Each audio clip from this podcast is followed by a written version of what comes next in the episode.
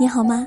欢迎你来听我读书，这里是今晚九点半 FM，我是文倩，我在小龙虾之乡湖北潜江向你问好。今天要和大家分享的文章来自作者一本书，一个人值不值得深交，和他吃顿饭就知道了。古人云：“窥一斑而知豹，落一叶而知秋。”细节往往藏着一个人最真实的教养和人品，而一蔬一饭、一筷一勺，往往更能透出他的真性情。判断一个人值不值得深交，最常见的方式就是和他一起吃顿饭。在吃饭的过程中，这三点更是重中之重，一定要留意。对待服务员的态度，前些日子。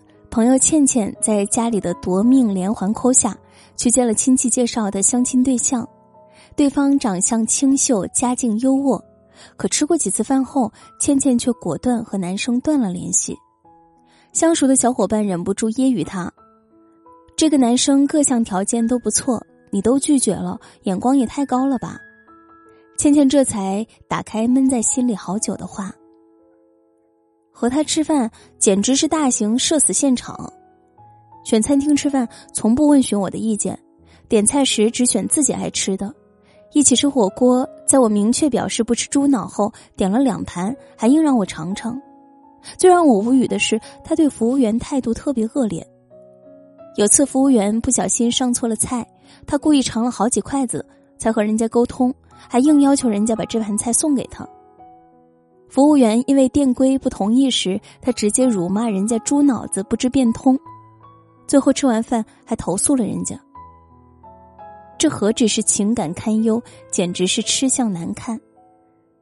有人说，婚前男人对服务员的态度，就是婚后对老婆的态度，虽不尽然，却也能管中窥豹，得见一二。现在对服务员吹毛求疵、骂骂咧咧。难保以后对伴侣不会颐指气使，平常总因为一点蝇头小利和陌生人斤斤计较，在婚后相处时难免也会满肚子算计。正所谓饭桌见人品，席间见修养，吃相如同一张隐形的名片，体现着一个人的家教和为人处事的真实面目。碰到那些人品不正、吃相奇葩的人，请趁早远离。否则，留给你的可能是一辈子的遗憾和悔恨。劝酒的态度，其实最能反映一个人人品的，不是看他的衣着、外貌、开什么车、住什么房、结交什么人，而是看他在酒桌上的状态。聚会时适当饮酒，觥筹交错，推杯换盏间，喝的是种开心。但总有人硬生生把饭局变成了喝酒比赛，不仅热衷炫耀自己的酒量，还总喜欢拼命劝人喝酒。同事小张酒量超好，每次饭局上总爱起哄劝大伙儿喝酒。有人拒绝他，他就嚷嚷着不给领导面子，瞧不起他，感情深，一口闷云云。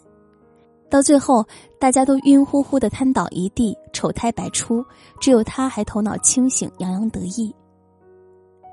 生活中不乏有像小张这样的人，喜欢死乞白赖的斗狠拼酒，碰到这类人一定留个心眼儿，尽量少惹为妙，因为他们往往做事鲁莽，责任感淡薄，不仅无视自己的健康，更罔顾他人安危。而那些劝你多吃菜、少饮酒的人，才是真正可交可信的真朋友。饭桌虽只是方寸之地，却能体现众生百相。一个人值不值得深交，酒品往往见真章。对食物的态度，作家林清玄曾说：“人总是选择自己的喜好。”这喜好往往与自己的性格和本质十分接近，所以从一个人的食物可以看出他的人格，深以为然。一个人对食物的态度，也能从另一面折射出他对生活的模样。演员黄磊就是个对食物由衷喜欢的人，在向往的生活中，他总是围绕在灶台和案板之间，为大伙儿做饭，研究着各式各样的菜品。面对新客人们提出的千奇百怪的美食期待，黄磊始终来者不拒，乐此不疲。什么韭菜盒子、东北乱炖、麻辣火锅、北京炒肝、麦芬蛋糕、汉堡意面、炸油条、刺饭团儿、羊肉串儿，黄磊总是尽力满足着客人各种刁钻的要求。有时还会给大家制造一点小小的惊喜。在一期节目中，黄磊为了给白百合制作出他想吃的凉皮，一次又一次苦心钻研着。经历了一下午的不断试验之后，他终于做出了令自己满意的面皮，从厚度到透明度再到弹性，每一个方面都做得非常棒。其实，想要做出美味的佳肴，没有足够的耐心是不行的，而烧菜人的耐心，恰恰体现着他对食物的尊重和对生活的热爱。在生活中，黄磊也特别喜爱做饭，对妻子和女儿的口味更是了如指掌。为了做出合妻子女儿胃口的饭菜，他平时没少花时间琢磨。因为妻子爱吃辣，他就搜集了各式各样的辣酱，变着花样给妻子做各种辣菜料理。他家冰箱里摆放的食材更是井井有条、赏心悦目，充斥着人间烟火气的温馨。这时候，他仿佛不再是那个闪亮耀眼的明星。而只是一个愿为家人洗手做羹汤的好丈夫、好父亲，在柴米油盐酱醋茶里，藏着他对生活的耐心、对家人朋友的温柔和满满爱意。那些懂得热气腾腾过生活的人，才是值得我们深交的人，因为他们往往乐观向上，既不敷衍生活，也不慢待自己。和这样的人相处，你也会变得更积极、更阳光。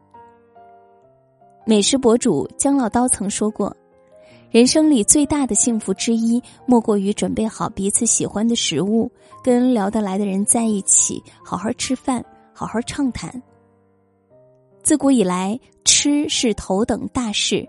一顿饭让有的人拉近了彼此的距离，却也能让一些人心生嫌隙。所以，想要知道一个人值不值得深交，和他一起吃顿饭就知道了。点个再看，往后余生，愿你和喜欢的人吃饭，和真诚的人相交，愿你遇见的都是知礼仪、会生活、温暖且内心炙热的人。这篇文章就和大家分享到这里，感谢收听。如果喜欢这篇文章，欢迎转发到朋友圈和更多的朋友分享。我是文倩，我在小龙虾之乡湖北潜江。祝你晚安，好梦。